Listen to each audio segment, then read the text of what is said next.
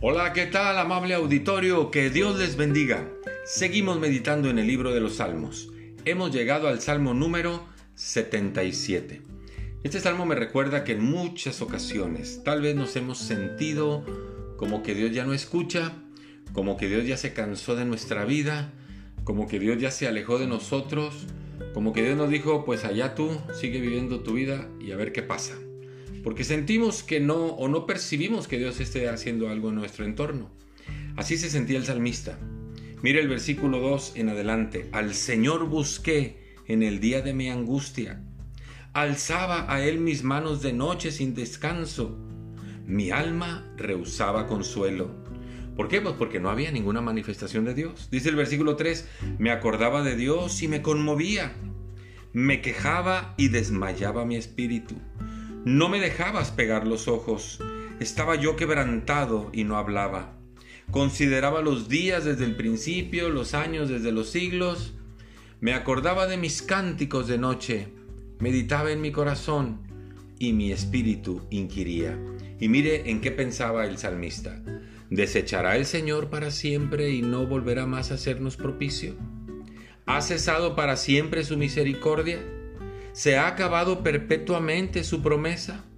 ¿Ha olvidado Dios el tener misericordia? ¿Ha encerrado con ira sus piedades? Porque al parecer no había respuesta al clamor del salmista, a la necesidad que tenía y percibía que Dios estaba ajeno a todo su entorno. Hasta que recapacitando, mire lo que dice el versículo 10. Dije, enfermedad mía es esta Voy a traer a la memoria los años de la diestra poderosa del Altísimo. Me acordaré de las obras de Dios. Sí, haré yo memoria de tus maravillas antiguas. Y entonces el salmista recordaba cómo Dios los había sacado de Egipto enviándoles plagas a los egipcios para que liberaran al pueblo de Israel. El salmista recordaba cómo Dios abrió el mar rojo y pasó todo el pueblo en seco. El salmista recordaba cómo había enviado Dios maná del cielo para sustentar la vida de sus siervos.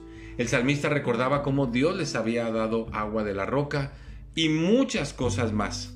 Eso es lo que hay que hacer, recordar lo que Dios ha hecho en nuestras vidas y que no se nos olvide que Dios sigue trabajando a nuestro lado, en nuestro entorno, con nuestra vida, hasta que se cumplan sus propósitos en nosotros.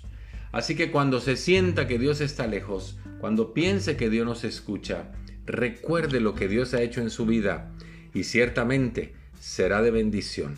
Dios no cambia, Dios sigue siendo el mismo, está dispuesto a escuchar a todo aquel que clama, a todo aquel que pide, a todo aquel que quiere acercarse a Él. Muchas gracias, que Dios le bendiga, hasta pronto.